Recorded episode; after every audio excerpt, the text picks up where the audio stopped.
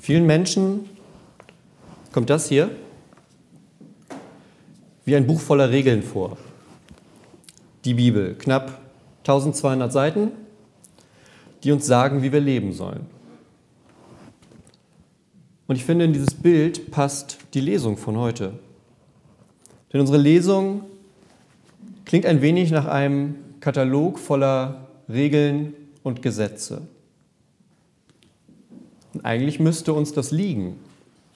Es gibt ja diese schöne Anekdote, dass ein Großteil der weltweiten Steuerliteratur aus Deutschland stammt. Das ist so ein Steuermythos. Den gab es vor einigen Jahren immer mal geisterte der so durch Talkshows und Politiker reden, um zu zeigen, wie, ja, mit wie vielen Gesetzen es wir doch in unserem Land zu tun haben. Und dann gab es die Vermutung von 60 Prozent aller Steuergesetze weltweit sind auf Deutsch oder 70 oder 80 Prozent je nachdem, was gerade passte und wer es gerade sagte. Und das, obwohl weltweit nur 2% der Steuerzahler überhaupt aus Deutschland kommen. Also die Zahlen passen nicht so ganz zusammen. Aber man könnte davon ausgehen, dass wir Gesetze und Regeln mögen. Denn Gesetze haben zweifelsohne einen Vorteil. Immerhin weiß man, woran man ist. Ein Gesetz schafft Klarheit und Sicherheit eine Richtschnur, an der entlang man den Weg findet. Und dann kann man gut unterteilen. Auf der einen Seite sind die guten Sachen, auf der anderen Seite die schlechten Sachen. Und so ein Gesetz und eine Regel hilft uns dann, das Richtige vom Falschen und das Wichtige vom Unwichtigen zu trennen. Regeln sind also notwendig.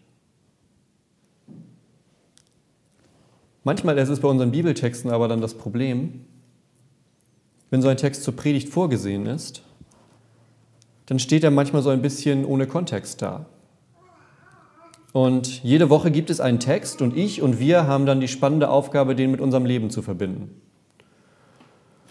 Und heute hören wir also diese Worte und denken, Mensch, das sind ganz schön viele Regeln und Gesetze.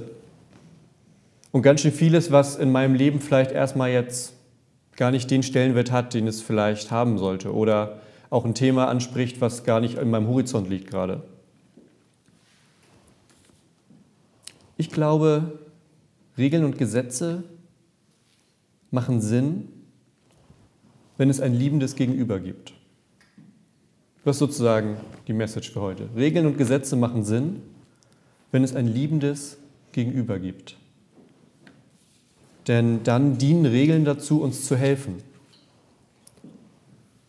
Regeln, deren Aufgabe es allein ist, uns einzuschränken und zu unterdrücken, sind selten gut und richtig.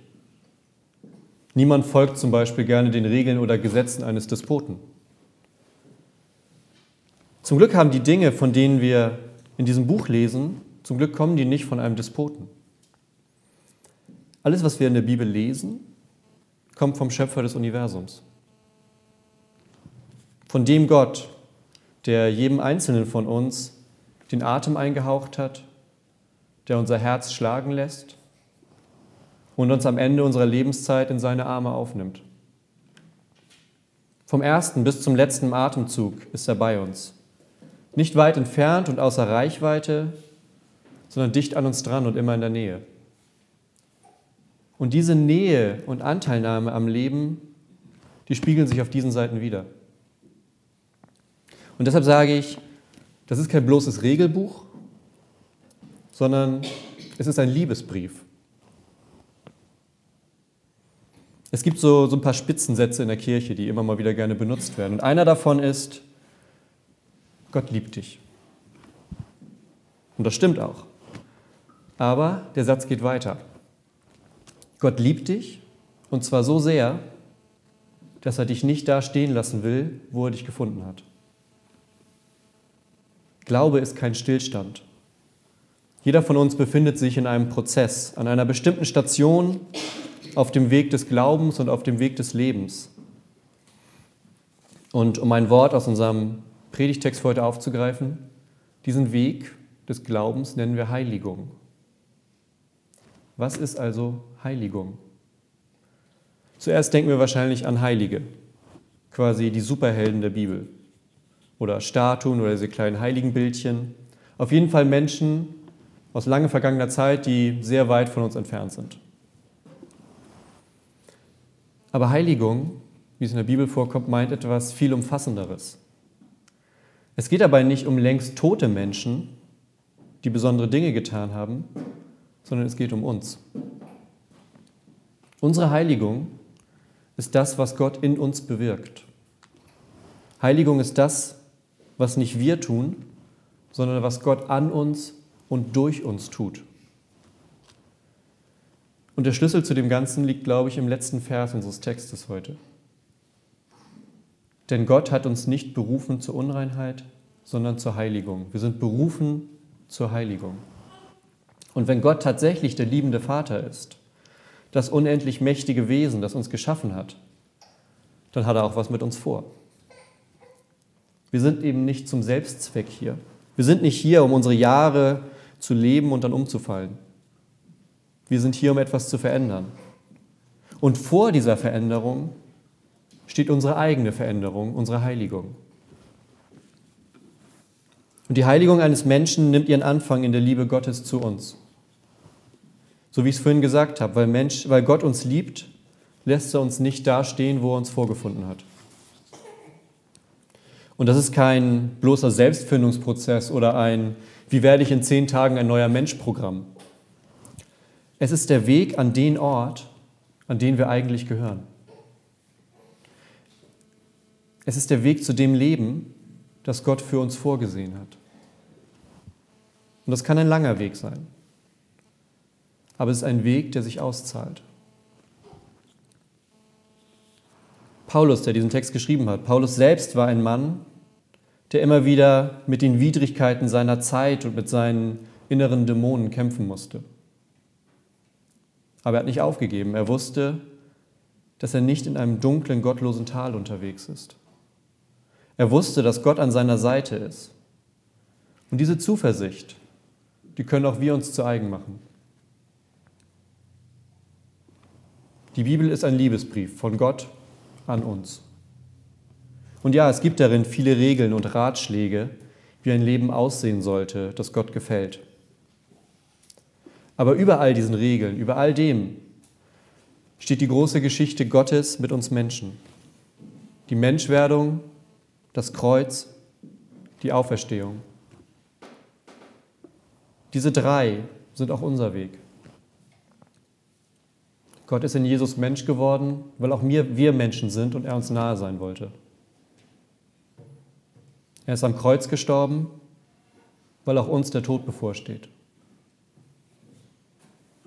Und er ist von den Toten wieder auferstanden, weil auch unser Weg nicht im Tod endet. Und Gott geht uns bei all dem voraus.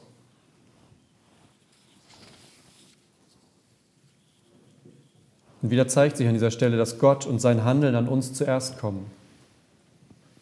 Weil er sich uns zuwendet, einmal in Jesus und jeden Tag aufs Neue, können wir gestärkt und gesegnet in den Tag gehen. Und manchmal vergessen wir dabei, dass wir eigentlich, wenn wir den ersten Seiten der Bibeln folgen, Ebenbilder Gottes sind. Einzigartig, besonders, interessant. Jede und jeder von uns. Und als Ebenbilder Gottes können und dürfen wir leben. Als Ebenbilder Gottes gehören wir mit unserem Leben zu Gott. Und genau das macht uns heilig. Nicht das, was wir tun, sondern dass wir zu ihm gehören. Weil wir zu Gott gehören, sind wir heilig. Und diese Heiligkeit gilt es dann auch zu leben. Für Paulus eine ganz einfache Sache. Wenn ich heilig bin, dann ist auch mein Nächster heilig. Meine Frau, mein Mann, meine Freundin, mein Freund. Entsprechend gilt es, mit unseren Nächsten auch umzugehen, mit Respekt und Ehrerbietung in Partnerschaft, Sexualität und Wirtschaftsleben. Der Mensch ist keine Nummer. Wenn wir danach gehen, ist der Mensch keine Nummer, sondern ein Mensch, ein geschaffenes Wesen mit Atem und einem Herzschlag. Und dann ist der Mensch nicht mehr nur für die Wirtschaft da, sondern die Wirtschaft und die Politik sind für den Menschen da. Und das ist es, was unser Handeln bestimmen sollte. Wer heilig ist, kann anders leben. Denn wer heilig ist, wer sich Gott zugehörig weiß, der ruht in sich Und für den eröffnen sich ganz neue und ganz andere Lebensmöglichkeiten. Denn dieser Mensch weiß, er braucht dem Leben nicht mehr hinterher zu jagen, sondern er lebt das Leben. Und dieses Bewusstsein, heilig zu sein, zu Gott zu gehören, genau das gilt es zu trainieren. Und was es braucht, ist eine Art Fitnessprogramm für die Seele. Dazu gehört eine Verbundenheit der Seele zu Gott. Genau wie eine Blume nicht wachsen kann, wenn sie nicht eingepflanzt ist, können wir nicht wachsen, wenn wir nicht in der Nähe Gottes sind. Denn nur dann sind wir bei dem, von dem wir kommen und zu dem wir eines Tages wieder zurückkehren. Aber dort hört es nicht auf. Wir alle leben in dieser Welt und versuchen uns auf die eine oder andere Art zurechtzufinden. Jeder mit der Aufgabe oder Herausforderung, die gerade vor einem liegt.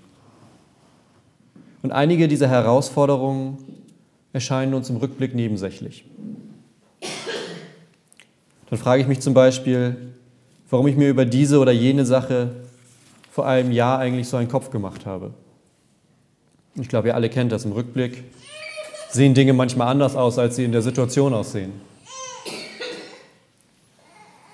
Andere Herausforderungen, denen wir begegnen, sind elementare Schritte auf unserem Weg der Heiligung. Ein richtiger Berg, den es dann zu erklimmen gilt. Abschließend bleibt aber das stehen. Wir sind von Gott geliebt. Wir sind Gott zugehörig. Wir gehören zu ihm. Wir sind heilig. Und indem wir uns dessen immer und immer wieder bewusst werden und indem wir uns das sagen lassen, genau dadurch, genau dadurch werden wir heilig.